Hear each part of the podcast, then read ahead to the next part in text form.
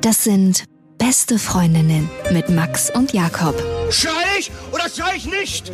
Und du sagst es mir nicht, aber ich schrei aber nicht. Leg mich doch am Arsch. Der ultra ehrliche Männer-Podcast. Bevor es losgeht, eine kleine Warnung. Wir werden relativ explizit natürlich über Sex reden, aber auch äh, Missbrauch wird ein Thema sein. Und wir werden den Unterschied aufklären zwischen Sexworkerin und aber auch Zwangsprostitution und Prostitution und Menschenhandel. Viel Spaß mit der Folge. Hallo und herzlich willkommen zu Beste Freundinnen. Hallo. Euer Abführmittel für die Ohren. Mm. Escort aus Leidenschaft. Das ist heute unser Thema. Und ich hatte ja mal berichtet, dass ich bei einer Ausbildung eine Frau getroffen hatte und dann habe ich sie so nebenbei gefragt, was sie macht und sie so, ich bin Escort aus Leidenschaft. Und sie hat das so dicht drangehängt, dieses aus Leidenschaft, dass Mhm. ich gar keinen Raum hatte, irgendeine Frage zu stellen. Und ich dachte, wenn man das so schnell sagt, ist das wirklich aus Leidenschaft? Und uns hat eine Hörerin kontaktiert, die meinte, ja, ich mache das auch aus Leidenschaft. Und die ist heute hier, Coco La Contra. Hello. Hallo. Hallo. Ja, schön, dass du dir die Zeit genommen hast. Wir haben 100.000 Fragen, manche davon vielleicht ein bisschen klischeebehaftet. Ein bisschen. Alles gut. Kennst du wahrscheinlich, ne? Ja, sehr gut. Wissen alle deine Freunde, dass du dein Geld mit Sex verdienst? Ja, also alle Freunde, Familie, alle. Ach, deine Familie weiß das auch? Ja. Wie hat deine Familie reagiert, so als du es das erste Mal erzählt hast, Mama, Papa? Saßt du so am Tisch zu Hause und hast gesagt, übrigens, ich habe einen neuen Job. Ach, wie schön. Was machst du denn? ähm, ja, ähm, Ja, nicht so ganz. Also ich hatte schon, ich habe den Job schon gemacht und habe es ihnen nicht direkt gesagt. Aber dann war ich halt so, ich hatte die ganze Zeit das Gefühl, so, okay, irgendwie ist es komisch, das so zu verbergen. Man führt so eine komische Art von Doppelleben teilweise. mhm. Also ich hatte eine Zeit gebraucht, um das für mich zu regeln und um für mich, ich habe mich total viel informiert über diese ganzen Vorurteile und sowas. Dann war ich irgendwann so, ey, ganz ehrlich, in dem Moment, wo ich es für mich verstanden habe, hatte ich auch kein Problem mehr, das anderen Leuten zu sagen. Und dann habe ich denen halt gesagt, ich so, ey Leute, ich mache Sexarbeit. Die haben es am Anfang gar nicht gecheckt. Also ich glaube, die haben eine Zeit lang gebraucht, um zu verstehen, was genau ich mache. Ja, und es war relativ wenig Reaktion, muss ich sagen. Also die haben das auch einfach dann nicht mehr angesprochen. Bist du das gewöhnt in deinem Aufwachsen, dass wenn es so zu kritischen Themen kommt, dass es wenig diskutiert wird? Ist das so ein Familiending? Mm, eigentlich gar nicht. Also es sind so eher so das Gegenteil und sind so, ja, wir wollen alles immer kommunizieren. Aber ich glaube, dadurch, dass es halt einfach Sex mit drin steckt, automatisch bei diesem Beruf und die meisten Leute ein Problem haben mit Sex, war das halt irgendwie ein Thema, was sie dann nicht mehr so richtig bereden konnten. Dein Papa, deine Mama? Genau, ja. Auch, äh, also wie hat dein Vater darauf explizit reagiert? Das würde mich interessieren. Warum denn? Max, du als Vater? Ich habe mich schon ganz oft gefragt. Ich mache ein Praktikum als was ist, Sexworkerin. was, ist, was ist, wenn deine Tochter irgendwann auf dich zukommt und genau sowas dir berichtet? Also ich Ja. meine, Ja, guck, wie wäre das für dich, wenn deine Tochter auf dich zukommt und sagt, Mama, ich will Sexworkerin werden? Wie macht man das denn eigentlich? Also mittlerweile würde ich sagen, so, ey, geil, dass du zu mir kommst, weil ich meine, ich mache das selber. Es wäre ziemlich so, wie sagt man, hypocritical, Mhm. wenn ich das halt dann selber mache und dann so bin, so, nee, aber du als meine Tochter darfst es nicht machen. Alle, die ich bisher gesprochen habe, in beruflichen Kontexten, alle Sexworkerinnen, die haben Mhm. alle durch die Bank weg gesagt, sie wünschen sich das nicht für ihre Tochter. Aber du sagst, ja, ich wünsche mir das für meine Tochter. Ja, das ist ganz interessant. Ich hatte mal eine andere Escort in einem Interview gehört und die meinte, so super viele sexarbeitende Leute sind eigentlich anti-Sexwork. Und das hat mir voll die Augen geöffnet. Ich war so, oh mein Gott, das stimmt voll. Bei mir war es auch so. Es war so ein Prozess. Und jetzt, ich war so, Alter, go for it. Ja? Warum? Was macht das Ganze so gut, dass du sagst, deine Tochter sollte das auch machen? Nee, ich würde niemandem was vorschreiben wollen, ne? aber wenn man Bock drauf hat, dann sollte man das machen. Und was explizit daran ist so gut, dass man das machen sollte? Für mich persönlich war es einfach so ein Raum, wo ich meine eigene Sexualität auch voll gut kennenlernen konnte, super viele Sachen ausleben konnte, die ich im Privaten wahrscheinlich früher oder später auch ausgelebt hätte, aber nicht so komprimiert, sage ich jetzt mal. Was so zum Beispiel? Also einfach so sexuelle Fantasien, sage ich jetzt mal, keine Ahnung, gefesselt und mit Augenbinden auf jemanden zu warten. Oder Im Parkhaus und keiner kommt. Das ist ja irgendwie hart. Nee, aber halt einfach sexuelle Fantasien und viele Dinge, die sich Leute in Pornos ansehen, aber die sie sich nicht trauen würden, vielleicht umzusetzen. Und zu mir kommen dann einfach Leute mit konkreten Vorstellungen, sind dann halt so, hey, ich würde gern das und das ausleben. Mhm. Und wenn ich Bock drauf habe, dann bin ich halt so, ey, lass es machen. Und dann machen wir das. Kommen die eher die Wünsche von den Personen, mit denen du dich triffst, oder sind die, kommen die auch von dir und du schlägst Sachen vor? Es ist ganz interessant, dass du sagst, also viele, ich frage immer nach im mhm. ersten so E-Mail-Verkehr, was sind so deine Wünsche, hast du Wünsche? Viele trauen sich dann vielleicht nicht mhm. so ganz das auszusprechen und dann teilen wir das so ein bisschen. Also die sagen mir dann, was sie wollen und ich sage dann aber auch meistens so, also die sind schon sehr daran interessiert, so was ich eigentlich will. Also viele sind unsicher oder haben Angst, dass es irgendwie was ist, so was mir dann nicht passt. Ich glaube, deswegen wird da auch mehr nachgefragt. Und gibt es Dinge, die du dann sagst, nee, die mache ich nicht? Oder was meinst du, wo kommt es her, dass die Männer wahrscheinlich in erster Linie oder triffst du dich auch mit Frauen? Also, ich hatte zwei Dates, wo Frauen dabei waren. Es waren beides Dreier, ah. aber Männer in erster Linie. Okay. Und wenn die dich fragen, gibt es da Sachen, oh nee, das möchte ich nicht? Oder gibt es Dinge, wo die auch sagen, wow, hätte ich nicht gedacht, dass das möglich ist? Oder welche Fantasien sind das? Gibt es so eine Hauptfantasie, die die ausleben wollen? Nee, würde ich nicht sagen. Also es ist super individuell. Es ist jetzt auch nicht so, dass jede Anfrage dann so ist, so ey, ich will jetzt konkret das und das mhm. ausleben, sondern viele wollen sich einfach treffen und man guckt so, was sich ergibt quasi. Und es ist einfach so ein Flow-Ding. Also man kann sich das jetzt auch nicht so vorstellen, dass jedes Date irgendwie so das super sexuelle Abenteuer ist, ne? Mhm. Aber. Manches ist auch einfach eine Arbeit, ne? So abarbeiten wie so ein normaler Arbeitstag. Man kommt, steht auf, denkt so, ah, ich habe so semi-Bock und dann zieht man das durch. Oder gibt es das auch? Ja, klar gibt es Tage, wo man so Semi-Bock hat. Gibt es auch Typen, weil du schreibst ja zuerst mit denen und dann siehst du die das erste Mal. Und für mich hat Sex auch ganz viel mit Anziehung zu tun und mit attraktiv finden. Und der Durchschnitts-Sexworker-Besucher in meinem Kopf zumindest ist jetzt nicht der attraktivste, anziehendste Typ der Welt. Wie sieht der aus, deiner Meinung nach? ja, so Anfang 50, mhm. auf jeden Fall ganz kurze Haare. Wahrscheinlich hat er sich einen Basketball auf den Kopf rasiert. Ich hätte, er könnte für mich auch lange, schmierige Haare haben. Ja, genau. So leicht schwitzige Hände immer mhm. zu, ganz leicht zittern. Bisschen unrasiert im Gesicht, also nee. ungepflegt, vom, von, also unrasierten Bart. Nee, nee, ich glaube, es ist so der Klischee-Geschäftsmann, den man sich in der Sparkasse als Filialleiter vorstellt. Ja. Gepflegt, durchschnittlich. Äh. Und muss ja kurz mal bis drei runterzählen, wenn man die Hose aufmacht. Eins, zwei, drei, jetzt geht's los. Also, ich würde sagen, wenn man so einen Durchschnittsmann beschreiben kann, dann kann man auch einen Durchschnittskunden beschreiben. Das kann man aber nicht wirklich, meiner Meinung nach.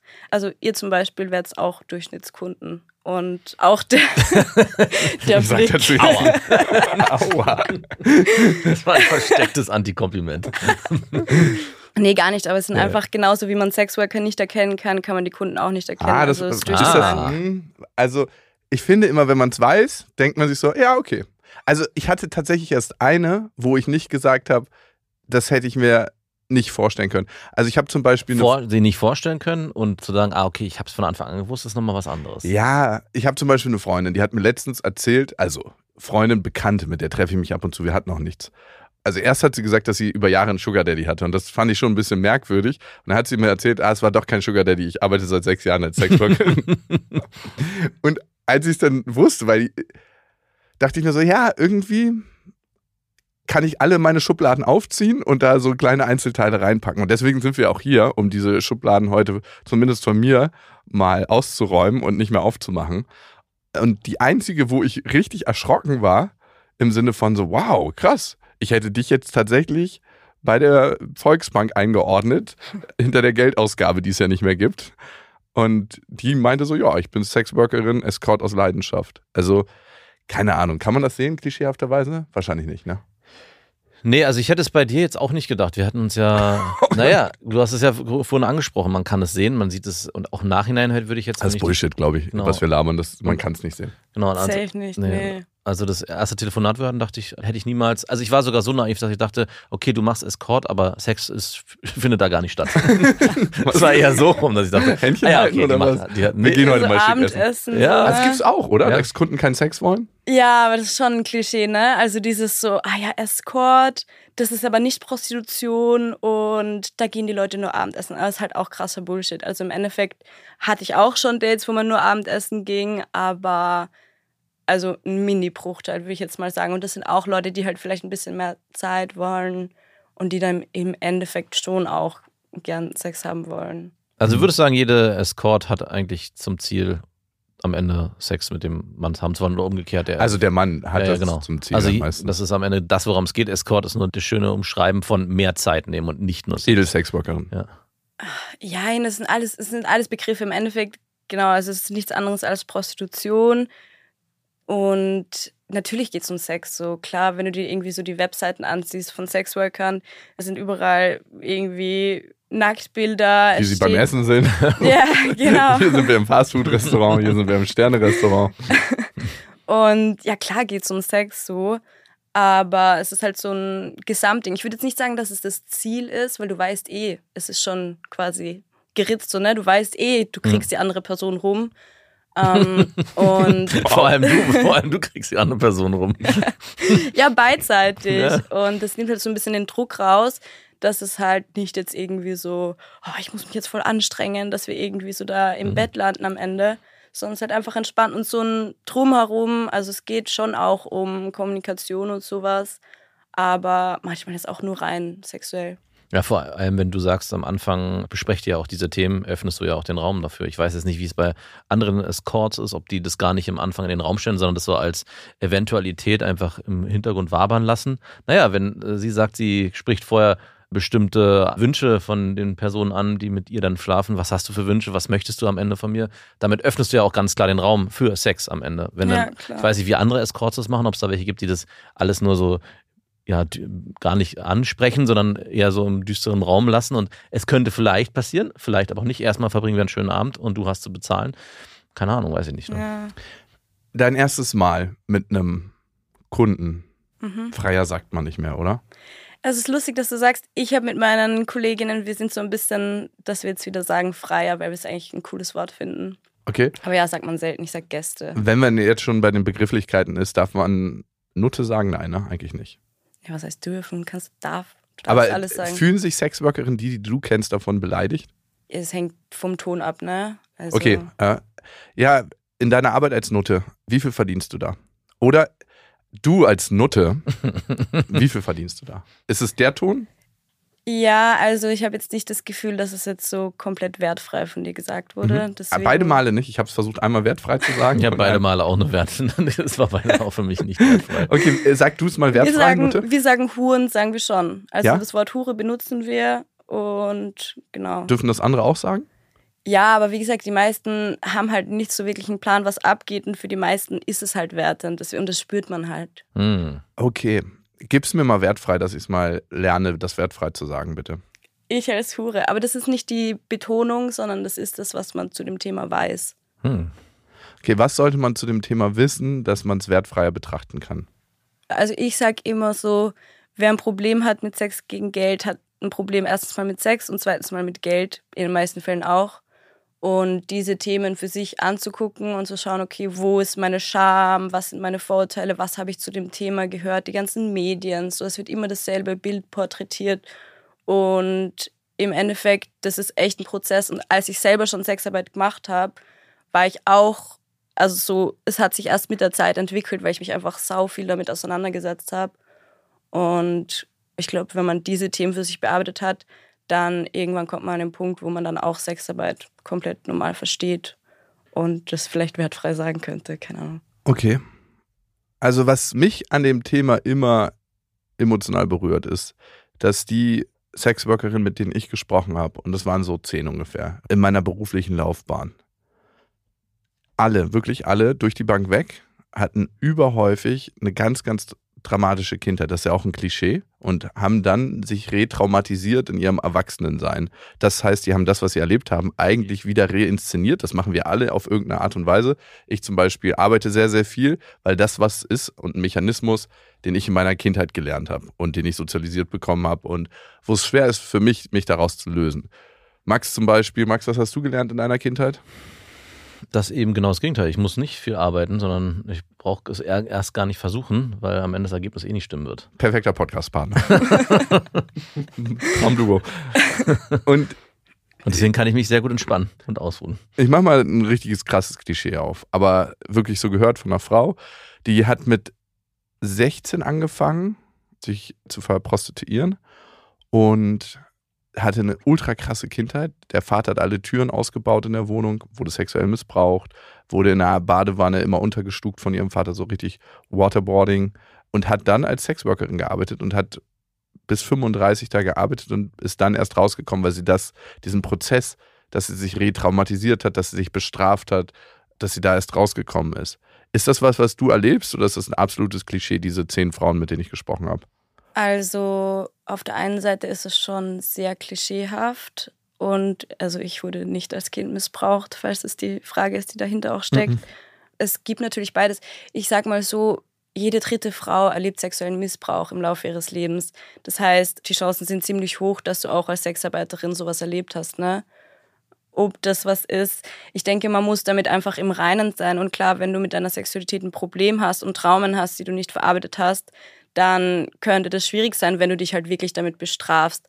Auf der anderen Seite sehe ich es als totalen, eigentlich auch Lösungsweg als möglichen, dass du gerade weil du mit dem Thema Probleme hast, dadurch, dass du dann als erwachsene Person das neu für dich entdeckst und irgendwie, ja, dass du ein bisschen reframest, dass du gerade deswegen dann eine richtig gute Sexarbeiterin bist. Und also das kenne ich auch von Kolleginnen, die sagen so, ey, das hat mir voll irgendwie so wieder meine Kraft zurückgegeben als sexuelle Person, weil als Kind wurde sie missbraucht mhm. und jetzt ist halt so, dass sie selber bestimmt und dass sie halt ihre Grenzen setzen kann und genau. Dass sie quasi ihre sexuelle Macht zurückgewonnen hat und sich als Person und ihr Bewusstsein, ohne dass über ihre Grenzen gegangen wird, dass sie das neu definieren konnte in ihrer Arbeit. Genau, ja. Und auch einfach, weil sie früher halt keinen Spaß, also so natürlich am Missbrauch keinen Spaß hat oder irgendwas mhm. und das versaut dir ja ein bisschen so deine Sexualität. Und jetzt ist es aber halt so, dass es so ist, so, ey, ist eigentlich halt was voll Schönes. Und einerseits hilft sie anderen und gleichzeitig auch sich selbst da einen neuen Umgang zu finden. Also ich finde, es ist eigentlich, wenn man sexuelle Traumen erlebt hat und diese aufgearbeitet hat, eine total positive Sache, wenn man dann in die Sexarbeit geht. Und gab es schon mal Situationen bei dir in deiner Arbeit, wo du gesagt hast, so, wow, hier will ich jetzt raus? Also so Übergriffigkeiten oder Dinge, wo du auch tatsächlich Angst hattest? Es, es gab eine Geschichte, die ist generell so ein bisschen eine crazy Story. Der Typ, der war einfach nicht ganz bei sich. Also ich weiß nicht, ob der auch irgendwas Intus hatte oder so.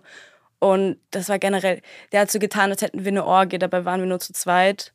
und äh, ich nenne es immer die durchsichtige Orgien-Story. Und der hat wirklich einfach so in seiner Vorstellung hatte der eine Orgie und er hat wirklich, er hat die Luft gefingert, er hat die Luft geleckt, er hat so getan, als wären einfach etliche Leute. Es war eh noch, bis zu einem Punkt war das noch, ich dachte mir einfach so, hä, was macht der Typ die ganze Zeit? Hat sich auch so die Augen zugehalten und so. Und ich glaube, damit er sich das besser so vorstellen konnte. Ich dachte mir echt so, ey, was geht hier ab? Und irgendwann habe ich dann wirklich gecheckt, was seine komischen Bewegungen sind und so. dann war ich so, Alter, der hat einfach eine durchsichtige Orgie mit mir gerade. Mhm. Und das war der Punkt, wo ich mir dachte, okay, ist der jetzt irgendwie verrückt? Ist der irgendwie voll zugeballert? Und da war es ein bisschen unangenehm, aber weil wir auch nicht so gut kommunizieren konnten, der konnte nicht gut Englisch. Und ähm, ja, das war so ein bisschen, dass ich mir dachte, so, okay, aber im Endeffekt ist da nichts passiert. Ich konnte die Situation dann normal verlassen und genau. Was hattest du denn für ein Backup, wenn jetzt jemand irgendwas mit dir macht, worauf du dann keine Lust hast, was nicht abgesprochen war? Wen hast du da? Also, es ist total normal, dass man so einen Safe Call hat, so nennen wir das. Und das heißt einfach, dass eine Person, also wenn jetzt jemand zu mir kommt, dann ich treffe den ja nicht anonym. Ich habe teilweise ein Foto, ich habe Telefonnummer, E-Mail-Adresse, Namen. Personalausweis, Geburts Geburtsdatum, genau, Ehejahr, Versicherungsnummer, Ehejahr, Ehefrau, Kinder. Ja, das wäre eigentlich das beste Argument, ne? Mhm. Eigentlich schon. Äh, nee, und das weiß dann eine Person, welches Hotel ich bin, welche oder welche Adresse, welches Zimmer, dies, das. Und dann checke ich so einmal mit denen ein, wenn ich die Person getroffen habe, okay, ist die irgendwie koscher. Und dann auch, wenn ich gehen sollte, checken die wieder mit mir ein, so dass ich auch gegangen bin und so. Und genau. Weil wir es gerade kurz angesprochen haben, was ist denn so dein Hauptklientel? Also sind, wir hatten ja gerade gesagt, du bräuchtest dann den Namen der Ehefrau, die Kinder, sind es eher verheiratete Männer oder sind es Single-Männer, die sich ausprobieren wollen oder vielleicht Geschäftsmänner, die keine feste Partnerin wollen? Also eigentlich alles von dem, was du gerade gesagt hast. Mhm. Ich frage jetzt nicht unbedingt nach, ne, ob die Leute in einer Beziehung sind. Wenn ja. sie es mir erzählen, dann erzählen sie es mir. Wie geht's dir denn in deiner Ehe? genau, also das würde ich jetzt nicht fragen. so, man will ja auch eine schöne Zeit haben, ne? Ich werde jetzt ja. nicht anfangen, da irgendwie dem ein schlechtes Gewissen zu machen oder so. Der weiß schon, was er tut. Ich weiß nicht, ob ich heute mit dir schlafen kann. Mein Sohn hatte Geburtstag. Wird gar nicht so richtig. Ich komme komm gar nicht so richtig in Stimmung. Ja, ey, dem Sohn wäre das wahrscheinlich relativ egal. Ja, dem Sohn wäre es hoffentlich egal. Na, so einem kleinen Kind, ich glaube, der checkt das gar nicht. Ja, gut, weil er das nicht checkt, aber wenn er die Mutter sieht, dann. dann ja, na klar. Schon. Aber erstmal wäre es ihm egal. Erstmal will er nur, dass Papa gut gelaunt nach Hause kommt. Genau, erstmal kannst du mit freiem Gewissen losstoßen. Papa, bist du das? Ja, also es sind durchschnittliche Leute. Ich glaube, dadurch, dass ich mich halt so ein bisschen als so diese coole junge Escort präsentiere. Ich habe Tattoos, ich habe irgendwie Körperbehaarung und so. Es ist Berlin, ziehe ich so ein bisschen so die jüngeren Leute an. Mhm. Es gibt auch so ältere, aber ich würde sagen, so der Durchschnitt ist jetzt so, ja, so um die 30, Ach, das so zwischen jung. 30 und 40 sowas. Aber wie gesagt, auch wirklich jüngere. Also ich hatte auch schon, wenn der war 21. Um, der Älteste? Genau. Das ist halt wieder das. Ich, jemand, der jung ist, den fragt man leichter nach dem Alter. Jemand, der alt ist, frage ich jetzt nicht. Ja, aber ist er mit einem Rolli reingekommen oder Rollator oder so? Dass er äh, nee, aber einen Rolli kannst du auch mit 50 haben. Ja, klar, aber also, du kannst auch einen Rolli haben, weil du gebrechlich bist und nicht mehr gehen kannst. Das war mein 18. Ich schätze so Mitte 60 oder sowas. Wie war das für dich? Normal. Okay. Also gibt es da überhaupt gar keinen Unterschied so? Und ist es so, dass du manche attraktiver findest und andere unattraktiver oder ist es die Arbeit und dann sagst du, es wird da gegessen, was auf den Tisch kommt? Also, es ist schon so klar, optisch gibt es Leute, die sind attraktiver für mich als andere. Aber ich muss auch sagen, durch die Arbeit, also als ich begonnen habe, ich habe eigentlich mit so Sugar Dating begonnen und so, das sind halt Leute, die dann so tun, als wäre das kein Escort, aber im Endeffekt ist eigentlich genau das Gleiche. Und da war ich dann immer so, ja, oh, ich will nur die Hübschen treffen und sowas. Oder die Hübschesten, die es quasi gab. Und ich habe aber durch die Arbeit gelernt, dass es eigentlich mir persönlich voll egal ist, wie die Leute aussehen. Und das ist halt immer mein Ziel, so wenn ich auf ein Date gehe, ich versuche halt so eine mentale Connection aufzubauen. Und mittlerweile, es fällt mir auch wirklich schwer, das jetzt anders zu sehen. Also ich sehe auch eigentlich keine hässlichen Menschen mehr. Ich sehe Menschen einfach voll anders jetzt und finde in jedem etwas, was ich attraktiv oder anziehend finde, auf den ich mich einlasse. Machst du das auch privat so dann? ja, also privat habe ich auch oft Typen so, wo man jetzt nicht denken würde, vielleicht rein optisch, dass ich was mit denen haben würde.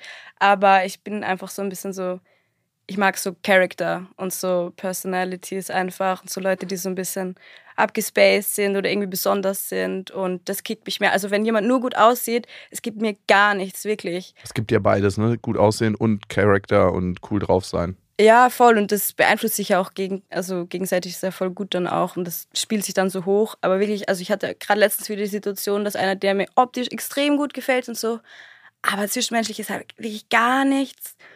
Und ich war so, nee, also so kann ich irgendwie nicht machen. Das, ich könnte jetzt mit dem schlafen, aber es würde mir einfach gar nichts geben. So. Hast du denn, wenn du jetzt gerade sagst, privat einen Freund oder Beziehungen? Hast du mehrere parallel oder wie trennst du das mit deinem Escort? Also, ich habe keine Beziehung aktuell und ich bin jetzt auch nicht so krass am Daten privat. Also, das ist für mich mein Vorteil so mit dem Escort, dass ich halt irgendwie so diesen mhm. Casual Sex, damit bin ich ein bisschen ausgelastet, bin befriedigt auf der Ebene. Ja. Und privat will ich dann halt Leute treffen, die eben wirklich auf persönlicher Ebene mich ansprechen. Aber genau, ist jetzt nicht so mein, ich habe echt viel andere Sachen gerade der Akku mit denen ich mich beschäftige. Ich wollte gerade den furchtbaren Vergleich ziehen, dass es mir in der Jugendhilfe ähnlich ging. dass ich immer, wenn ich dort gearbeitet habe, sozial so ausgefüllt war, dass ich dann. In der Jugendhilfe? Ja, dass ich dann privat keine Leute mehr getroffen habe. Aber der Vergleich hinkt hier ein bisschen. Wieso? Also. ja, es ist das Gleiche. Vielleicht fühlst du dich auch ausgefüllt ja, ja. als Sexworkerin. Also ich glaube schon, dass es äh, ähnlich sein könnte, ne? In dem Moment, wo du dich ja nicht nur auf den Sex beziehst, sondern Ja. sagst, du willst mit denen auch eine mentale Verbindung aufbauen und auch eher eine, na, eine Beziehung in Anführungszeichen mit denen führen, dann ist für, für private Beziehungen wahrscheinlich gar nicht mehr so viel Platz. Ja, voll. Also, es wäre schon der Platz, aber ich habe einfach nicht so Lust drauf. Weil einfach, wie du sagst, also man lernt viele Leute neu kennen und so, man lässt sich auf die ein.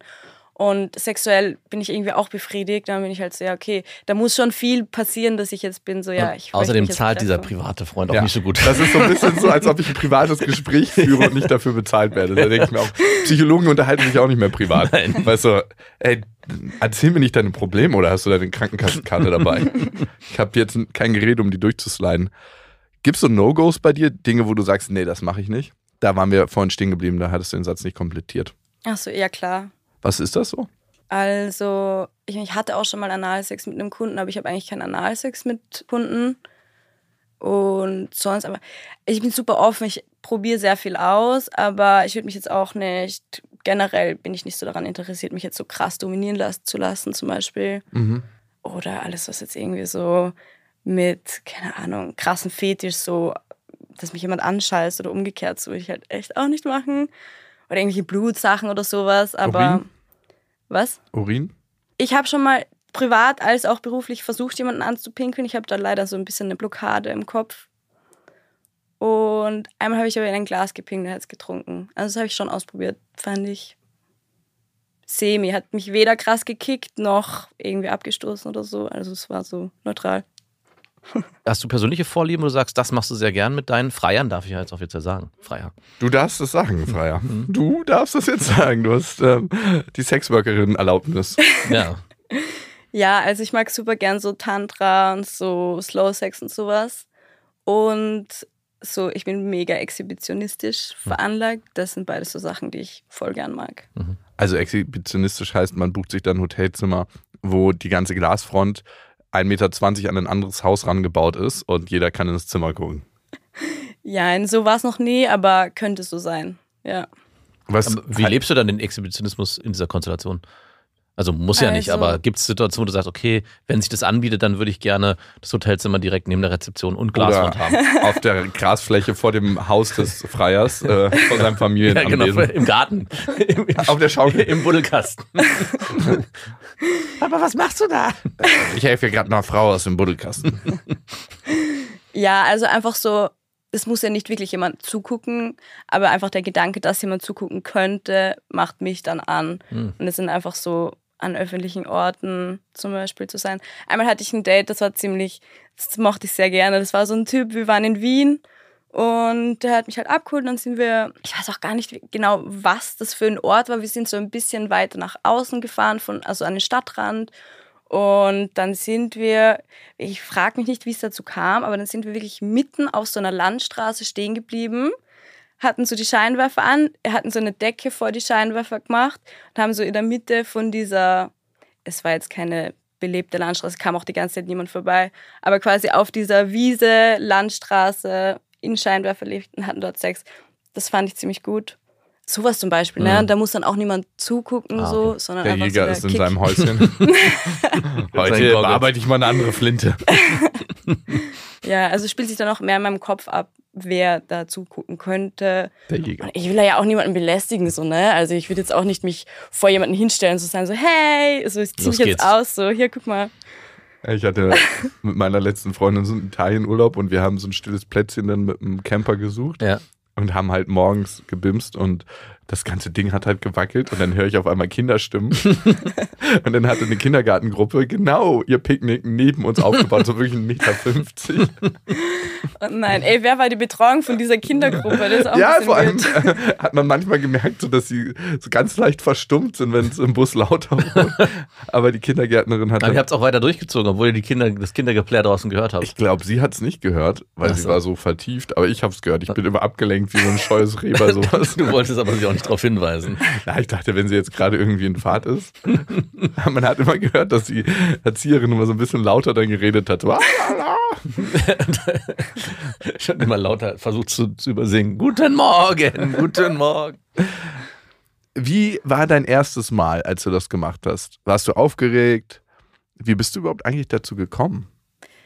ich war auf jeden Fall aufgeregt. Also ich hatte eine Freundin kennengelernt und wir hatten dann so irgendwann so, hatten wir so einen Mädelsabend, dann haben wir so, jeder hat so ein bisschen gebeichtet.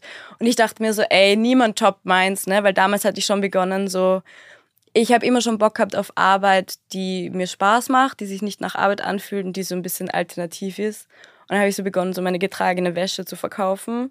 Hm. Und Hatten wir auch mal vor, wollte bloß keiner kaufen. ja, das läuft auch echt nicht so gut, also ich würde es nicht empfehlen. Okay. Dann hatte ich quasi meine Beichte, ich war so, ja, also ich verkaufe meine getragenen Höschen so.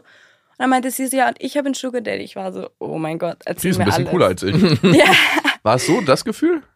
nee, ich war einfach so, Alter, cool, dass ich so jemanden vor mir habe, so erzähl mir alles. Ich habe sie einfach voll krass ausgefragt. Und die hatte auch einen Sklaven. Dann sind wir am nächsten Tag zu ihrem Sklaven frühstücken gegangen. Die hat einen Sugar Daddy und einen Sklaven. Also sie bewegt Ja, sich in beiden gut. Kassen. Aber Gut einen Geldsklaven? Nee, das, also das so, Blöde ist, wenn man armen Sklaven hat. Nee, ich glaube, es war der Ähm, Sugar Daddy, war der Gelddiener, ne? das war, Hä, das war schon Sugar Daddy. also es war nicht ihr privater Diener, sondern es war auch ein Kunde und der hatte schon auch Geld, aber es war nicht so ein, weißt du, dieses Geldsklaven-Ding ist ja auch ein bisschen ein Mythos, ne? Also die Mhm. gibt's, aber Ganz selten. ja, Sehr so die mal so auch. zu finden ist nicht so easy. Ich hatte mal einen, aber ja, wie gesagt, da geht's meistens auch um mehr als jetzt rein, so hey, ich gebe dir jetzt eine Million und ein Haus schenke ich dir auch noch dazu und nimm alles. Das ist eher so Weiß-Doku. Mhm. Genau, also dann hatte die mir das halt erzählt und so und ich war so, okay, interessant. Und dann war ich so, ja, nur mal gucken, so ich melde mich auf dieser Webseite an. Habe ich mich halt angemeldet, so ein bisschen wie jedes andere Dating-Portal auch, ne? Jeder hat so Profile, dies, das. Da hat man halt so ein bisschen gechattet mit Leuten. Da meinte ich halt, da habe ich mir so die hübschesten quasi rausgepickt. Und dann habe ich halt mit einem so ein bisschen gechattet und so. Und dann meinte er so, hey, kommst du vorbei? Also so, hey, treffen wir uns. Und der hat in so einem Shopping-Center gearbeitet. Und es war auch so tagsüber irgendwann. Und da, ich glaube, der hatte so einen Anzugladen oder sowas. Ah, Und dann okay. bin ich halt zu diesem Shopping-Center. Ich kannte das auch seit ich ein Kind bin, ne, weil ich dort shoppen. Und dann sind wir da so in diesem Personalbereich. Und ich, ich war halt auch so ein bisschen so, ich wusste jetzt auch nicht genau, okay, wie läuft das ab und so. Dann war ich halt so, ja, voll unsicher auch mit dem Geld. Ich so, ja, kannst du mir das vielleicht davor geben? Dann hat er mir das halt gegeben. Und ich hatte lustigerweise auch dieses Klischee im Kopf. Und ich weiß nicht, woher es kommt, dass Prostituierte nicht küssen mit ihren Kunden. Mhm. Also es ist kompletter Bullshit. Also ich kenne echt viele Sexarbeiter, wir küssen alle unsere Kunden. Also ich weiß, in Pretty Woman in dem Film so ist es nicht so. Mhm. Also ist es so, dass sie nicht küsst. Aber ich hatte den Film damals noch gar nicht gesehen. Ich hatte es irgendwie trotzdem im Kopf. Und dann weiß ich noch, dass ich ihn so gefragt habe. Ich so, ja, also so wollen wir uns küssen auch und so. Ja, so, ja, normal so. Und dann, ja, hatten wir Sex in diesem Personaleingang. Eingang? Hätten da Äh, Leute kommen Personal, Hinterraum, was auch immer. Das war, glaube ich, so. Es war so ein Treppenhaus, ne, wo halt Ah, irgendwie so okay. die Lieferanten irgendwie so die Sachen bringen oder keine Ahnung, frag mich nicht. Und dann haben wir uns verabschiedet. Es war einfach wie so ein Quickie. Und dann war ich wieder im Auto, hatte so mein Geld in der Hand, war so, wow, irgendwie. Wie, wie viel Geld war das, ist beim nice. ersten Mal? Es waren 350 Euro, glaube Mhm. ich. Und ich fand es richtig nice. Ich war so, okay, irgendwie so. Man wartet dann so, man hat halt diese Vorteile, ne? Man wartet so auf dieses Gefühl, so, oh, jetzt fühle ich mich voll schlecht oder so, oh, jetzt habe ich irgendwie, keine Ahnung, bin ich dreckig oder so. Ich habe mich einfach gut gefühlt. Mhm. War so, nice. Und hatte am gleichen Abend noch ein Date mit einem anderen, so also ein Overnight-Date. Und hatte am nächsten Tag so viel Geld, wie ich noch nie hatte. Und Also, wie ja. hast du schlafen können? Weil ganz viele haben ja Probleme, bei anderen zu schlafen. Wenn ich jetzt bei einem Freier schlafen würde, ich könnte kein Auge zumachen, glaube ich, ich würde mich die ganze Nacht wälzen. Aber ich habe auch manchmal ein bisschen leichteren Schlaf, wenn meine Tochter krank ist und neben mir liegt, dann muss ich auch die, immer gucken, ob sie ihre Decke hat und so. Musst du das dann auch bei dem Freier so dazu gedenken? Geht's ihm gut? Also ich bin schon auch manchmal eine mütterliche Hure. Ich würde ihn schon zudecken. Ach, die mütterliche Hure, was? Oh. Oh, wow. Aber die Bilder, die da in den Kopf kommen, das ist nicht schön. das ist ein schöner Titel, muss ich sagen. Die, die Wanderhure, die mütterliche Hure und die Kunsthure. Genau, ja. So ein Dreier gespannt, was auf Tour ist. So Und dann taucht einer auf. Er ist ein bisschen schizophren so. Da hätte er seinen Gangbang, der Typ. Der, Genau, ja, hätte die- nicht mehr in die Luft fingern müssen. Genau, ja. Nee, also ich, ich sehe keinen Unterschied zwischen einem normalen Date und einem Escort-Date. Also es ist in beiden du Fällen siehst da jemand, keinen den, Unterschied? also was jetzt mein Sicherheitsgefühl beim Schlafen angeht, Ah, ich fühle mich Ah, okay. auf einem Escort-Date sicherer, weil kein Tinder-Date, was ich habe, ist so sicher wie meine Escort-Dates. Ne? Da weiß niemand, wo ich bin, weiß niemand, wer das ist und so. Stimmt. Also ich konnte schlafen, normal. Genau, du meinst, du fühlst dich bei einem Escort-Date genauso wie bei einem normalen Date. Also das hatten wir dann korrigiert. Aber ist es so? Also vermittelst du den Freiern eigentlich ein Gefühl von, hey, das ist hier ein ganz normales Date? Also Du sagst ja auch Date dazu, Ja. nicht? Es ist ja ein ganz normales Date. Der einzige Unterschied ist, entweder es liegt Geld in einem Kuvert, Mhm. auf dem Nachttisch oder wo auch immer oder in meiner Tasche oder halt nicht. Im Endeffekt ist halt original dasselbe. Findest Ähm, du? Weil ich date mich nicht nur, um Sex zu haben. Also ich date mich auch mal, um eine Person kennenzulernen und weiß auch nicht, ob man Sex hat. Und da würde ich sagen, ist das bei dir schon anders, oder? Also ich date die Leute beruflich auch, um sie kennenzulernen und die mich. Ja, ist vielleicht ein bisschen, man ist ein bisschen offener, was Sex angeht, aber ich habe auch davor bei meinen privaten Dates schon gesagt, wenn ich, wenn es mir um Sex ging, habe ich das auch von Anfang an gesagt, war so, hey, ich suche eigentlich wen zum Ficken, basically. leg hier doch mal schon mal den obligatorischen Euro hin, damit wir das schon mal aus dem Raum haben. Nee, aber das ist halt so, habt Bin, ich stehe unter Denkmalschutz. hat sie Leuten schon mal irgendwie ein Taxi gezahlt oder denen Getränke gezahlt und in der Hoffnung dann vielleicht irgendwie so Du den oder auf sie ein dir? Küsschen. Nee, ihr, ihr anderen Nee. Frauen. Ich noch nicht. Ja, noch so, nie nein. ein Taxi gezahlt, noch nie ein Getränk einer Frau Nicht in der ausgegeben. Hoffnung, mit ihr zu schlafen. Und wenn ich eine Frau kennenlerne, würde ich das auch nicht unbedingt. Also, ich mache meistens, wenn wir jetzt im teuren Restaurant sind oder so, zahle ich das schon mal. Aber für mich ist es halt nicht, um irgendwas zu erlangen, sondern ich habe ein Problem damit, das nicht zu bezahlen, weil ich dann meiner eigenen Scham begegne und mich schlecht fühle, es nicht zu bezahlen.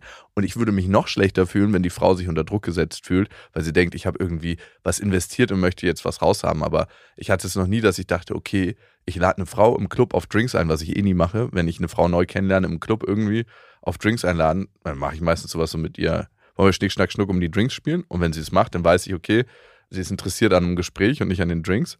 Und wenn sie es nicht macht, dann ist es mir auch egal. Also wenn, dann ist es eher in dem Kontext, hey, haben wir einen schönen Abend gemeinsam. Und, fühlt Und sich's lohnt es sich hier zu Nee, investieren? fühlt sich gerade gut an und dann ist es ja eher, wenn es dann um, ums Bezahlen geht, dann ist es eher ein Flow, der entsteht und nicht, ich zahle jetzt diese teure Rechnung in Anführungszeichen in Die der arbeitest Hoffnung, du mir später dass es ab. dann später ein, ein Gefälle gibt, finanziell, was dann auf anderer Ebene abgearbeitet Nee. werden muss. Also Ja. nee, das ist bisher noch nicht passiert, ne. Darum habe ich persönlich auch immer ein Thema mit Geld zahlen und dann eine körperliche Leistung dafür zu bekommen. Ich würde mal wissen, du hast es ja gerade so beschrieben, wir hatten, sind da gerade eben schon gewesen, dass du dich beim Date, ob Escort oder normales in Anführungszeichen, dass es für dich eigentlich emotional keinen Unterschied macht. Und ich könnte mir gut vorstellen, dass es auch eine Qualität ist, die du nach außen strahlst, die dann deinen Freiern auch sehr gut gefällt. Und ich glaube auch, dass es wahrscheinlich ein, das ist manchmal eine eigentliche Frage, ein Alleinstellungsmerkmal ist oder es nicht so oft gibt bei anderen Damen, die Escort betreiben, dass es da so eine schwache Trennung gibt in diesen Ebenen. Würdest du sagen, das ist bei dir was Besonderes? Jein, also ich nehme es ein bisschen zurück. Es macht für mich einen emotionalen Unterschied, Hm. weil ich auf einem Date nicht über meine, also ich werde jetzt nicht irgendwie so meine tiefsten Probleme und irgendwie so alles von mir offenbaren, sondern das ist trotzdem eine Dienstleistung und das ist für mich einfach so die Grenze, so man hat irgendwie Körperkontakt, es werden diese ganzen Hormone ausgeschüttet. Ich will weder, dass die sich in mich verlieben, noch umgekehrt. Und deswegen habe ich da so ein bisschen meine Grenze, dass ich da jetzt nicht super persönlich bin von meiner Seite. Aber in der Art, wie ich auf den Menschen zugehe, sage ich jetzt mal, und wie wir miteinander sind, ist es, glaube ich, relativ gleich wie auf einem privaten Date zum Beispiel, Mhm. was ich habe. Und vielleicht sogar dann mehr, als die dann bei anderen Dates erleben. Also ich könnte mir fast vorstellen, dass deine offene Art und auch dadurch, dass es klar ist, was jetzt hier passieren könnte, bei denen auch ein Gefühl von steht, hey, ich werde hier so angenommen, wie ich bin. Und ich muss jetzt hier nicht irgendwie ein Schauspiel betreiben, um eventuell mit der Person zusammenzukommen oder zu schlafen. Weil du es gerade angesprochen hast, hat, dich schon mal, hat sich schon mal jemand in dich verliebt? Und umgekehrt, hast du dich schon mal in einen verliebt? Also ich glaube, dadurch, dass man, man ist ja so ein bisschen in so einer Fantasiewelt, ne? Mhm. Also man hat irgendwie so dieses schöne Date, es ist ein bisschen wie Flitterwochen, es ist so das perfekte Date, so man versteht sich gut, man hat Spaß, man fühlt sich jetzt nicht, also mit längeren Kunden habe ich mich teilweise schon so ein bisschen gestritten oder diskutiert, aber man würde sich jetzt eigentlich nicht streiten und hat alle guten Seiten quasi vom Dating. Wie bei einer Affäre. Ja, genau. Aber so Affäre ist noch ein bisschen mehr, so da musst du noch ein bisschen mehr Ein bisschen geben, mehr finde ich so. Ja. Ja, ist das so? ja, weil halt so bei dem Escort-Date, da bist du halt so, okay, Tür geht zu, ciao, so, ne? Also du hast irgendwie no strings attached. Und so bei der Affäre so, also meine Erfahrung, so ist es dann schon mehr dieses Persönliche noch und so, die andere Person erwartet sich vielleicht irgendwas. Also ich glaube, Leute projizieren halt mega viel auf mich rauf, einfach weil es quasi dann so das perfekte Date ist. Ich glaube, ich bin einfach echt gut darin, was ich mache und ich kann es gut, den Leuten eine schöne Zeit zu bescheren.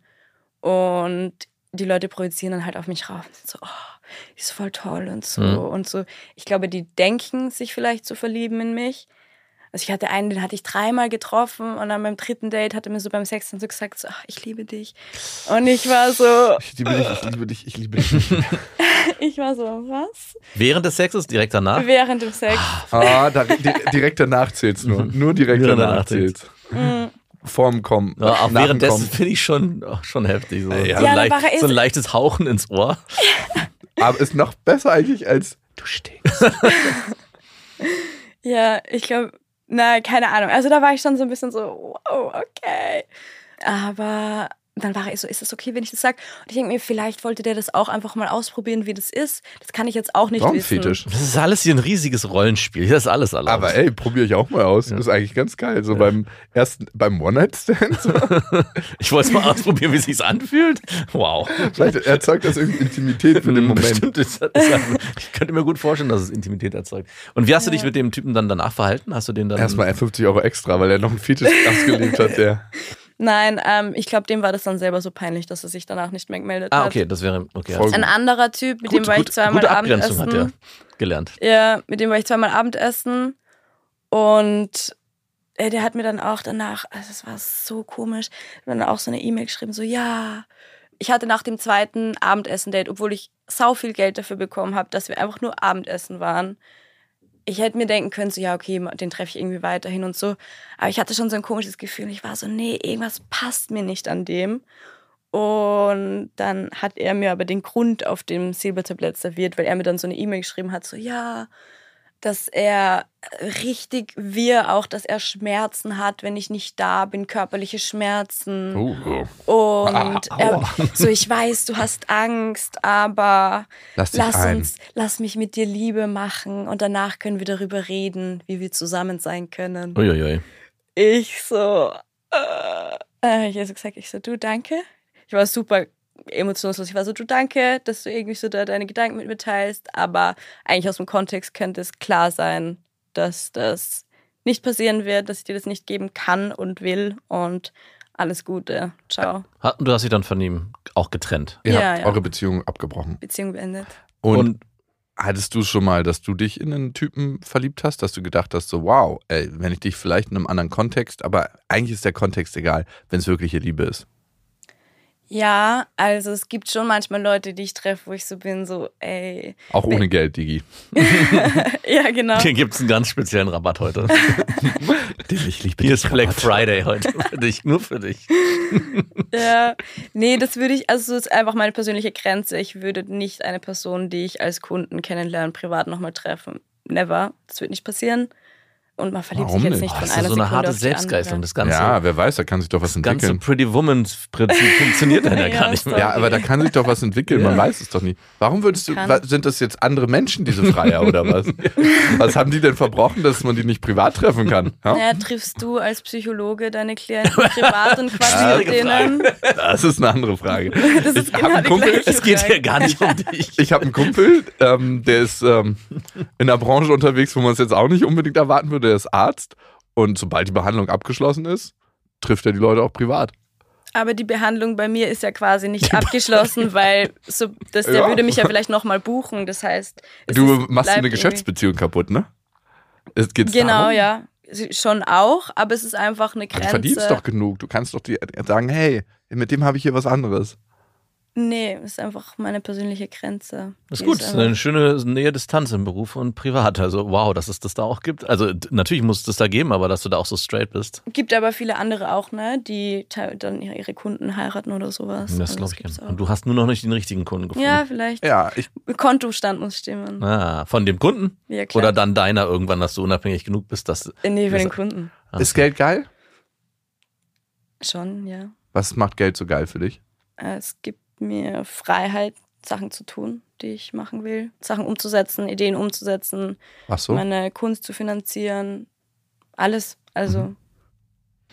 Ist Geld geil, Max? Ähm, jein. Du bist nicht so auf Geld, ne? Nee, also ich äh, merke, dass sich mein Leben natürlich verändert hat durch Geld jetzt in den letzten Jahren, aber Du, Geldgeiler. ich, ich gucke schon immer und denke so, eigentlich so richtig. Eigentlich könnte ich zurück in mein Spinnennetz, wirklich, in meine Einzimmerwohnung. Manchmal denke ich mir, warum wo ich eigentlich? dich einst abgeholt habe.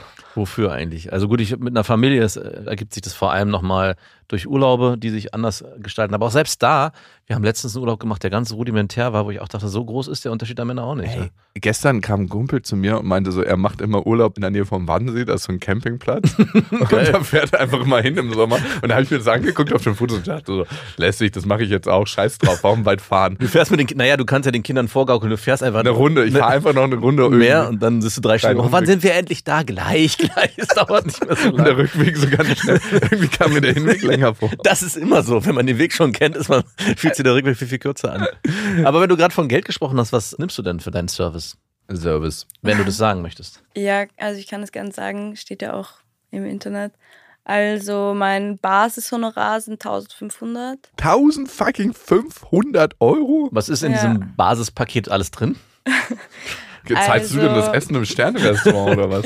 Nee, das, Das kommt noch zahlen schon, das zahlen schon die Leute Alter. selber. Das sind zwei Stunden. Zwei fucking St Zahlt das jemand? Ja. Meine Kunden halt. Ah, Boah. Das ist ja darauf, äh, das, ich sehe da schon die Falle, zwei Stunden reichen niemals aus. Da gibt es bestimmt. Also, nein, also man muss dazu sagen, der Großteil der Leute nimmt dieses quasi, diese zwei Stunden. Also eine Übernachtung zum Beispiel kostet 4000. 4000 Euro. Du darfst auf jeden Fall keine Freier haben, mit, wo die Gemeinschaftskonten mit ihren Frauen führen. Ja. Die 4000 Du Euro. musst ja dann ey, über Monate immer so 50 Euro vom Automaten ziehen. 50, 50. Nee, aber das sind schon Leute, die wohlhabend sind, ne? Und es heißt nicht, dass mein Service irgendwie besser ist, nur weil es höherpreisig ist. Also es gibt genauso gute Escorts, die weniger 80 verdienen. Euro die Nacht nehmen. Ja. Und An der Basis arbeiten. Ja, ne, also eure Tinder-Dates sind ja alle gratis quasi oder Dates, die man hat. Und das heißt ja nicht, dass es dann schlecht ist. Also nur weil es ein, wenn man das beruflich macht und dann weniger verdient, das ist ganz oft das, was man verwechselt. Man denkt so, oh, nee, die verdient ja voll wenig so. Die verdient einfach weniger. Aber das heißt dadurch nicht, dass ihr Job irgendwie ein anderer Was ist so das, was am liebsten genommen wird, wenn du sagst, du hast, also erstmal du 1500 Euro für zwei Stunden, dann eine Nacht 4000. Gibt es da was, wo die Leute sagen, also du hast ja gerade gesagt, zwei Stunden wird am meisten genommen und entstehen dadurch dann vielleicht auch irgendwann Stammkunden? Hast du Stammkunden oder hast Ja. du immer wechselnde Partner? Und Nee, was nehmen denn dann die Stammkunden bei dir? Also ich habe Stammkunden und ich sage jetzt mal, ich kann es nicht sagen, wie viele von den Leuten, die ich treffe, nur einmal sich treffen und wie viele irgendwie öfters. Mhm. Aber ich sage jetzt mal, so circa 40 Prozent oder so der Leute treffe ich zweimal Mhm. oder öfters. Und manche halt in kürzeren Abständen, manche in längeren Abständen. Mhm. Es gibt aber auch Leute, also so, wenn ich Leute irgendwie gut genug kenne, dann mache ich mit denen auch andere Deals und so. Also es ist jetzt nicht in Stein gemeißelt. Mhm. Und man muss halt auch dazu sagen, die sehen halt quasi diese zwei Stunden Leistung. Aber für mich bedeutet das ja noch was anderes. Also erstens mal kann ich nicht oder je nachdem so, aber ich habe jetzt keine fünf Dates pro Woche. Mhm. Und ich habe da halt meine Werbekosten, meine Taxi, Transportkosten, mein irgendwie so Vor- und Nachbereitungszeit mit eingerechnet. Also es ist halt für mich ein angemessenes Honorar. Aber wie geht man in zwei Stunden, das muss ich jetzt nur kurz zeitlich klar kriegen, essen, hat Mhm. Sex, kann noch eine emotionale Verbindung aufbauen. Also in zwei Stunden, das, also ich würde es nicht schaffen. Also da muss man richtig, geht ihr in ein Fastfood-Restaurant? Das würde ja dann nicht. Ich gehe nicht mit jedem Kunden essen, Ah, also okay, ich gehe okay. eher selten essen. Ah, Ah, gut, okay, das okay. ist das war so in meinem Kopf. Das drin. gibt natürlich dann einen großen Anteil, wenn man nicht essen geht, sondern Ja, man sich ja, direkt im voll. Hotel trifft. Hast Ja, du ja eigentlich voll. dann. Dann sind zwei Stunden vielleicht. Was ist dein längster Stammkunde? Also wie hast du einen, der schon seit fünf Jahren dabei ist? Huch, Moment. ja, fünf Jahren wäre noch okay. Ah, du bist 23, ne? Ich bin 23 Jahre. Ja, okay. Dann passt das mit fünf Ja. Jahren. Sechs wäre schwierig. Also mit dem, also ich fliege heute nach Malta fünf Tage mit einem, also Ah. das ist der, der ist. Das ist ja eine richtig teure Reise. Ja, Zahlt er die oder zahlst du den Flug? Nee, nee, das zahlt alles er. er. Aber Ja. fliegt ihr Economy oder Business Class? Also ich habe mein Flugzeug gebucht, ich habe flieg normal. Achso, ist auch besser wegen der Umwelt, ne? Also mal abgesehen davon, obwohl man ein bisschen mehr Beinfreiheit ist, ist es halt eine Umweltsauerei. Du könntest deinen Freiern noch äh, abverlangen, dass sie. Auch Business. Dass sie, nee, dass sie Hä, das aber was der ausgleichen. Economy. Unterschied, was Das- der Unterschied zwischen weil du viel Economy mehr und Business Platz Class? beanspruchst in einem Flugzeug. Und du könntest, das, das Ja. heißt, du verbrauchst doppelt so viel CO2. Du könntest Trendsetter sein, indem du nur Economy, wenn alle Economy fliegen würden, würden die äh, Airlines denken. Noch nicht mal brauchen- Economy Plus. Was ist Economy Plus? Das ist so eine Economy Class mit ein bisschen mehr Beinfreiheit, wo man nicht so ganz Business Class fliegt, aber auch nicht mehr. Das ist so ein bisschen sich so in der Holzklasse so nach hinten zu gucken und sich so minimal besser fühlen. Aber du könntest deinen Freiern abverlangen, dass sie, wie heißt es, diesen Ausgleich schaffen? Atmosphäre? ja, CO2-Ausgleich, dass sie, Atmosphäre. dass sie das Ja. ja, mach das doch. Das macht es doch mal. Da, dann wärst Ja. du die ähm, Umwelthure. was warst du? Ja. Mütterliche Hure? Genau, das die, die Öko-Hure. Die Die, Öko. die Öko. Nee, das klingt mir zu alternativ. Ich will Find lieber die. Umwelthure. Also passt doch zu ein paar Sachen dann. Und wenn du jetzt zu deinem Kunden nach Malta fliegst, das ist ja, du meintest, das ist den du Mhm. schon am längsten kennst. Ja, also den habe ich, der ist jetzt vor kurzem aus Berlin weggezogen, aber davor haben wir uns so zwei, dreimal im Monat gesehen und oh, ich weiß auch echt nicht wie lange, aber so safe. Also der war einfach so einer meiner ersten Kunden und ist bis jetzt Hm. dabei. Hat der sowas wie eine Zehnerkarte, dass er so Menschrabatt kriegt? Oder eine Flatrate. ja, was, was würde eine Flatrate kosten? Also es gibt sowas wie eine Flatrate in der Hinsicht, dass, also wir hatten so ein Arrangement, dass der mir quasi, der hatte auch meine alten Preise und so, weil wir uns einfach von Anfang an gekannt haben. Was waren Und es deine ist so alten wie, Preise? hab, das ist wie ein guter alter Handyvertrag, sage ich dann. Ah, ihm. Okay. Mit dem hatten wir auch so ein, wir, mit dem hatte ich ein Arrangement, wo der auch so einen speziellen Sonderpreis quasi hat. Mhm. Wo wir bei wir schon sind, ne? Du meintest ja, du hast so eine Safe-Nummer, also die du anrufen kannst und dann kommt so ein stiernackiger Typ vorbei. So stelle ich mir das jedenfalls vor, der legt kurz mal die Hand in dem Fitness. Was ist ja raus? Das ist schon wieder im Hotel. So richtig Wut im Brand mit Man hört eigentlich schon, wenn man die Nummer, eigentlich ist der Klingelton auch nur fallen gelassene Hantelscheiben klingen. Und er muss aber langsam fahren, weil er so ein tiefer gelegtes Auto hat, dass er über die ganzen Huggel in Berlin nicht rüberkommt. So, Wo warst du denn? Ich hab dich gebraucht. Ja, sorry. mein Unterboden, ich will ihn nicht nochmal aufreißen im Einsatz. Und dann kommt er an und dann ist er natürlich ganz wütend und tritt die Tür auf. 90 Minuten später, also anderthalb Stunden später. Was kriegt der? Kriegt er so einen Prozentsatz oder ist das einfach so, Also es ist halt einfach genau gar nicht so, wie du gerade gesagt hast. Diese Person existiert nicht. Es klingt so ein bisschen nach einer Mischung aus Zuhälter und, keine Ahnung, Security Guy. Ähm, wir haben eine Telegram-Gruppe, da sind voll viele Sexworker aus Berlin drin. Und entweder frage ich privat, also mein Umfeld, jemanden, der Zeit hat, oder in die Gruppe rein, hey, kann jemand mein Safe-Call sein? Das ist immer eine andere Person. ah, okay. Die kriegt dann alle Daten und so und passt auf. Kriegt ihr auch die Daten von dem Freier? Ja, Mhm. Auch Und das ist frei mit dem Freier auch abgesprochen? Also weiß ein Freier, dass es so einen Safe-Call gibt? Nicht direkt. Ich verstecke es jetzt nicht. Mhm. Ne? Also ich sage dann schon teilweise, ah, ich schreibe kurz meiner Freundin. Aber Also du sagst dann zum Beispiel, hey, ich schreibe meiner Freundin, dass wir gerade unterwegs sind und dass wir im Hotel äh, uns jetzt im Hotel treffen. Genau, Dass ja. auch so ein Bewusstsein entsteht, hey, ich bin jetzt hier nicht komplett alleine mit der und keiner weiß, wo wir sind. Ich meine, ja, ich meine, die Leute, die wissen sowieso, also die sehen ja irgendwie, dass ich eine Professionelle bin. Mhm. Und die wissen ja eigentlich auch so, hey, ich bin angemeldet, ich kann zur Polizei gehen, so. Die weiß, wer ich bin, in welchem Hotel ich bin, so. Es wäre saudumm, da irgendwas zu machen. mhm. Mhm. kann sich der Freier auch wünschen, wie du dich anziehst vorher? Be- Besprecht ihr sowas auch? Oder gibt's all dann, black? Ja, könnte ja sein. Also- Oder hast du deinen eigenen Stil und sagst, das bin ich und ich komme so, wie ich das möchte? Also ich habe meinen eigenen Stil und eben in dieser Frage hast du spezielle Wünsche oder Mhm. Ideen. Das muss ja nicht nur sexuell sein, das kann ja alles Mögliche sein. Und gestern Abend zum Beispiel hatte ich einen Date und der hat gebeten oder gefragt, so ja, wenn du willst, so ich würde gerne, er mag gern sportlich leger. Mhm. Mhm. Und also so manchmal geben sie schon so ein bisschen was, aber die meisten wollen einfach, dass ich mich so anziehe, wie ich mich anziehe. Mhm. Fällt ja dann auch weniger auf, ne? Jein, also ich habe einen relativ auffälligen Style. Aber ja, bei Dates bin ich dann eher so, da schraube ich ein bisschen runter. Eher. Mhm. Gab es auch schon mal welche Freier, die mit deinem Service nicht zufrieden waren und im Nachhinein gesagt habt, Geld zurück? Was ist hier mit meiner Amazon-Garantie? Und äh, ist, 24 Monate. bimmst du besser als andere? Nee, gab's nicht. Nee, noch Also nie? zumindest hat mir das nie jemand gesagt. Nee, vielleicht kamen die dann kein zweites Mal oder so, aber wüsste ich nicht, dass irgendjemand. Der, der gesagt hat, ich liebe dich, bei dem könnte ich mir vorstellen, der hätte sich was anderes gewünscht. Mhm. Ja, denke ich auch. Was gibt es auch Aspekte, die du überhaupt nicht magst an deinem Job? Ja. Außer die Steuererklärung. also die Steuererklärung ist okay, das macht mein Steuerberater, damit habe ich nichts zu tun. Aber die Gesellschaft halt und wie sie damit umgeht, das ist das definitiv das größte Problem. Was würdest du dir da wünschen? Mehr Offenheit und Verständnis. Also das Ding ist, ich glaube, die Offenheit ist da. Die Leute denken, sie sind offen zumindest. Auf der anderen Seite stellen sie dann immer dieselben Fragen und sie hören deine Antwort eigentlich nicht wirklich. Weil sie, sie das Klischee im Kopf formen wollen. Ne? Genau, und die wollen eigentlich nur eine Bestätigung, dass das, was sie denken, stimmt. Und dann tun sie das ab, wenn du mal irgendwie anders bist, dann sind sie so, oh, es klingt ja alles voll anders so und du bist ja so die privilegierte Edelhure, so, das zählt ja alles nicht. Aber es ist halt krasser Bullshit, weil im Endeffekt so, erstens mal brauche ich gewisse Privilegien, um darüber zu reden zu können. Es gibt nicht viele, die das machen und meine Erfahrungen mit 1500 Euro in zwei Stunden und die Erfahrungen mit 150 Euro in zwei Stunden sind dieselben. Also es macht einfach keinen Unterschied.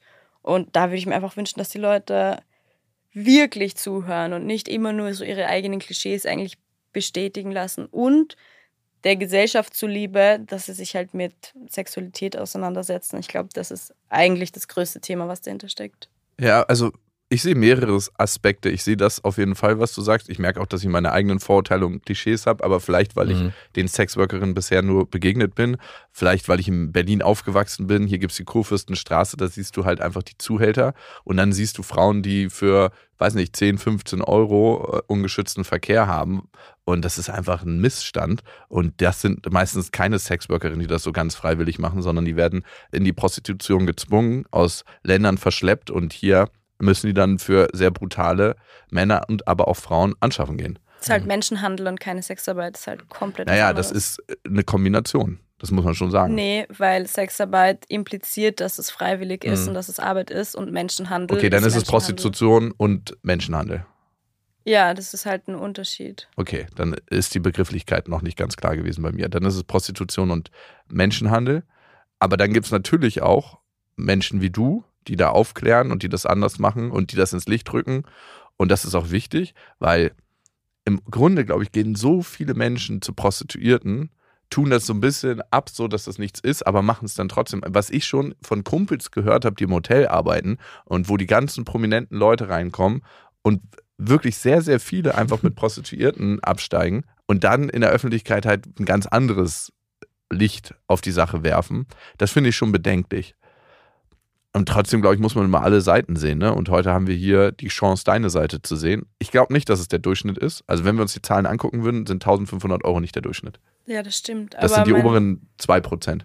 Aber meine Lebensrealität ist sehr ähnlich wie die von, also so die Erfahrungen, die ich so mache, abseits von dem Verdienst ist sehr ähnlich wie von vielen. Also wie gesagt, wir sind echt gut vernetzt in Berlin.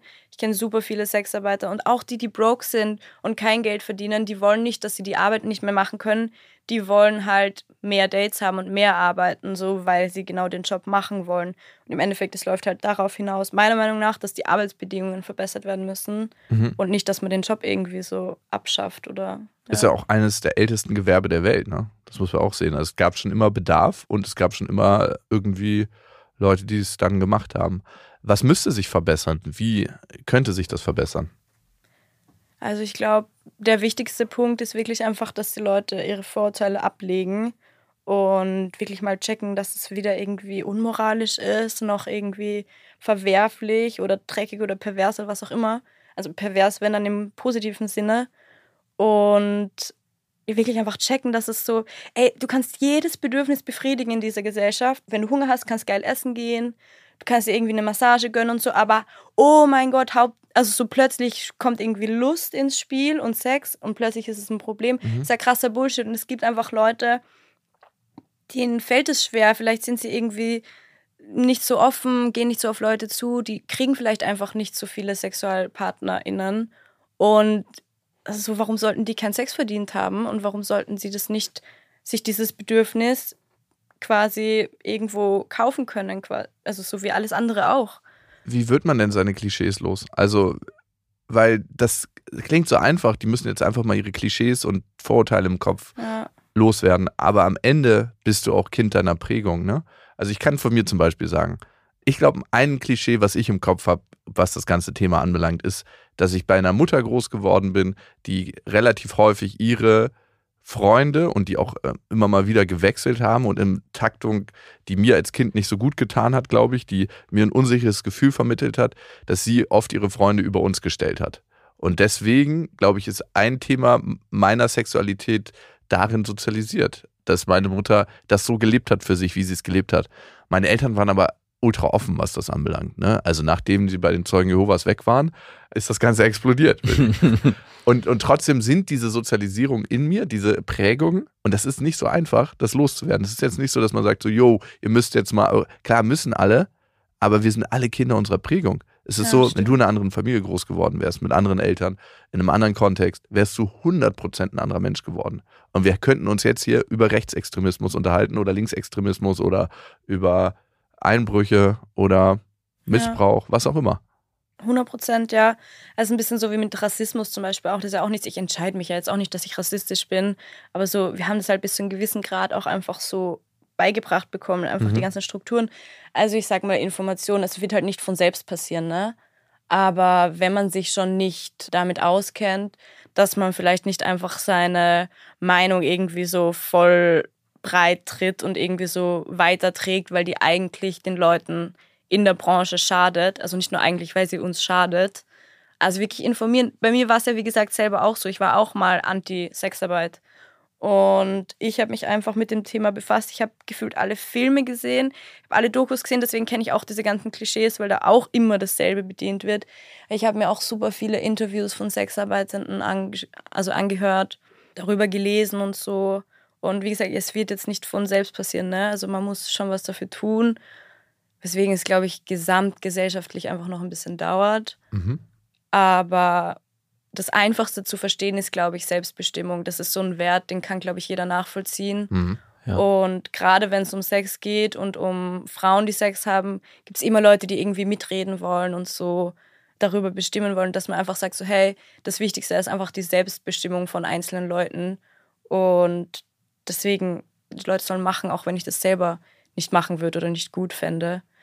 Ja, ja du, also das ist, glaube ich, das größte Klischee und das ist auch in meinem Kopf, dass es freiwillig passiert. Und auch wenn du sagst und auch wenn du sagst, hey, ich mache das freiwillig und mache das auch gerne und mir macht das Spaß und ich habe das selbst entschieden, fällt es mir trotzdem schwer, das zu glauben. Also auch wenn ja. ich dir glaube, in, ich merke in mir drin trotzdem Was so ist deine fucking Prägung, dass du es machst? Genau, ja. ja, genau, das kommt sofort. Lass uns an den Kern deiner da Persönlichkeit noch, gehen. Da ist noch irgendwas ist bei dir wahrscheinlich nicht aufgeräumt oder was, ja. keine Ahnung. Ja, es ist und umso mehr Menschen wie du das nach außen transportieren und sagen, hey, nein, so ist es aber nicht. Ich mache das wirklich und ihr könnt mich gerne fünfmal durchtherapieren. Am Ende werde ich diese Entscheidung immer noch machen, wenn das dann wirklich so ist. Ich glaube, das muss jetzt nicht exemplarisch so gemacht werden, aber das auszusprechen, hey, ich mache es freiwillig und selbstbestimmt, kann dazu führen, dass es sich in der Gesellschaft verändert. Und das Zweite ist, dass Freier, die das Sexworkerinnen aufsuchen, eben auch nicht abgestempelt werden als, ah, du bist jemand, der ist für Sex bezahlt, wie erbärmlich, wie armselig und das auch verstecken müssen. Ja? Also ich habe mich ja. letztens mit einem Kumpel darüber unterhalten, genau darüber, hey, er meinte äh, so scherzhaft, hey, für Sex bezahlen steht noch auf meiner Bucketlist, aber ich weiß nicht, ob ich das machen sollte. Und ich meinte so, hey, ich habe es auch noch nie gemacht und wir sind dann in so, genau in so einen Diskurs gekommen, auf gar keinen Fall und ist doch nicht notwendig und wieso überhaupt und also ich habe ihn auch direkt abgewertet dafür, dass er diesen Gedanken hatte, obwohl ich diesen Gedanken vielleicht auch mal selber im Kopf hatte und es selber nie gemacht habe. Wollte ich sagen. Ja, klar. Und mhm. äh, ich meine, du hast vorhin über Freunde gesprochen, die das gemacht haben. Und ich habe bei denen auch sofort, ah ja, schon ein bisschen armselig, dass du das gemacht hast. Und mhm. das kriege ich auch nicht so richtig raus aus dem Kopf. Mhm. Ich weiß, ob sich das vielleicht in den nächsten 20 Jahren verändert. Aber ich glaube, es ist wichtig, dass es passiert, wenn wir diese Veränderung haben wollen. Und ein wichtiger Baustein war vielleicht für uns, dich zu treffen. Ja. Und so krass es ist, ne? Seitdem du 18 bist, ist erst Prostitution legal in Deutschland. Das ist ja. crazy, oder? Oh, du hast einen Trendsetter. Gutes Trend erkannt. Trend erkannt, Trend gebannt. Willst du es dein ja. Leben lang weitermachen oder wie, wie stehst du im Moment dazu? Ist das sowas, was du bis ins hohe Alter machen möchtest? Und die zweite Frage, die ich da äh, mit anhänge. Kannst du es wissen? Genau. Ist, das ist, dir, ist dir bewusst und ist es ein, spielt das eine Rolle, dass du natürlich auch als sehr junge Sexworkerin wahrscheinlich auch ganz andere Preise erzielen kannst als eine, die zehn Jahre älter ist als du? Oder 15. Oder 20. Also zur ersten Frage, was war die erste Frage? Ob du es bis ins Alter machen wollen würdest. Ah, also für mich, solange ich Lust drauf habe und ich kann mir absolut keinen Grund vorstellen, warum ich das nicht weiterhin nebenher machen sollte, will ich das schon für immer weitermachen. Wenn dir jemand zwei Millionen Euro gibt, würdest du es dann auch noch weitermachen? Ja, also weil das wäre für mich halt sowas wie, dass ich meine eigene Freiheit aufgebe. Das würde ich sowieso nicht machen. Also ich habe das auch vorhin im Scherz gesagt, ne, mit dem, wenn der Richtige mit dem richtigen Bankkonto kommt, würde ich den heiraten. Überhaupt nicht. Ein freudscher so. Scherz ist das. Vielleicht ja, aber zumindest in meinem Bewusstsein so ist mir einfach meine Freiheit, meine Selbstbestimmung extremst wichtig. Und also ich würde für keine Beziehung, dann ist es nicht die richtige Person, ne? Wenn die von mir erwartet, hey, hör mal auf damit, dann hat sie es auch einfach nicht verstanden und dann kann ich mit der Person auch nicht zusammen sein. Und will es auch nicht. Und wenn du irgendwann mal schwanger wirst zum Beispiel? Also weil es gibt ja Phasen im Leben, wo es vielleicht eine andere Intimität zwischen den Partnern braucht oder wo es einfach gelebt werden will. Also es kann es ja geben, ne? Mhm. Also ich sehe keinen Unterschied, nur weil ich jetzt ein Kind hätte, warum der Job jetzt was anderes wäre. Aber wenn du das in deinem Bauch trägst in dem Moment. Naja, Ja, aber dann würde ich auch nicht rauchen, ne? Oder irgendwie trinken. Also vielleicht würde ich dann da eine Pause machen oder so. Ich frage ja nur. Ich frage nur Fragen, ey. da gibt es auch einen ganz speziellen Fetisch, den man da bedienen kann. Ja, Den vielleicht gibt es. Das Hey, ich bestätigen. 2000. ey. 2000 zweimal, ja. Was mir noch wichtig ist, vielleicht zum Ende zu sagen, ist, dass das Gespräch, was wir hier führen, ist unglaublich privilegiert, ne? Mhm. Weil ganz, ganz viele der Prostituierten vor allem und nicht Sexworkerinnen, wie ich heute gelernt habe, Ja. können gar nicht dieses Gespräch mit uns führen, weil sie nicht dürfen, nicht gelassen werden, weil sie tagsüber von der Bildfläche verschwinden. Und das ist auch ein, ein, ein relativ großer Anteil. Aber sorry, ganz kurz, ich muss jetzt gleich irgendwie was sagen, weil also Prostitution und Sexarbeit ist exakt dasselbe. Menschenhandel ist nicht Prostitution, das ist was komplett anderes. Es ist halt so dieses Wort Zwangsprostitution, was halt immer wieder so benutzt Mhm. wird und das färbt halt ab auf das Wort Prostitution. Deswegen klingt es auch für uns besser, wenn man sagt, ich mache Escort oder Sexarbeit, weil es einfach nicht so behaftet ist. Ja. Also nochmal für halt- uns. Zwangsprostitution ist das, was die meisten Leute als Klischee im Kopf haben. Ja, und das sind halt, wie gesagt, das sind einfach Leute von Opfer von Menschenhandel. Das ist ein Problem, was sich durch verschiedene Branchen zieht. Ich würde auch nicht sagen, so ja, es gibt auch total viele Leute im Menschenhandel, die irgendwie dazu gezwungen werden, in Nähfabriken zu arbeiten und da ausgebeutet werden. Deswegen sage ich auch nicht, ich will die ganze Modeindustrie abschaffen oder dass irgendwie so die ganzen Modelabels Mhm. super privilegiert sind. Mhm. Okay, aber ist doch gut, das mal straight zu kriegen. Menschenhandel und Zwangsprostitution versus Sexarbeiterinnen und Prostituierte. Ja, Der Neukampf. Danke, Coco. ja, vielen Dank. Gerne. Danke auch, dass ich da sein durfte. Wie hast du dich gefühlt? Gut. Ja? Ja. Ähm, weil ich war mir nicht sicher, weil es gibt ein ganz klares Signal im Gesicht, das Abneigung zeigt. Und das können wir nicht steuern, sondern das ist, kommt einfach über die Mikromimik. Und das ist das Lippenschürzen einseitig. Und das hattest du ein, zwei Mal und darum war ich mir nicht sicher, wie du dich wirklich gefühlt hast. Also ich hatte am Anfang das Gefühl, dass du ein bisschen in einer Angriffshaltung warst. Und ich bin automatisch sehr, auf, also wenn es um das Thema geht, bin ich oft automatisch in so einer Verteidigungshaltung, weil ich auch schon weiß, so, okay, was kommt. Und so die Leute werden versuchen jetzt so eben den Fehler zu finden, wie ihr eh auch gesagt habt und so. Und es ist einfach immer ein Thema, so ich bin jetzt auch nicht komplett schambefreit und so, ne? Also das ist einfach immer ein Thema, wo man damit rechnet und deswegen so klar ist damit auch immer ein kleiner Grad von einfach so ein unangenehmes Gefühl dabei. Aber das ist halt einfach was, was ich noch für mich auflösen will und was mich jetzt aber nicht daran hindert. Also ich fühle mich trotzdem wohl damit, was ich gesagt habe und ähm, genau. Das waren Beste Freundinnen mit Max und Jakob. Jetzt auf iTunes, Spotify, Soundcloud, dieser YouTube und in deinen schmutzigen Gedanken.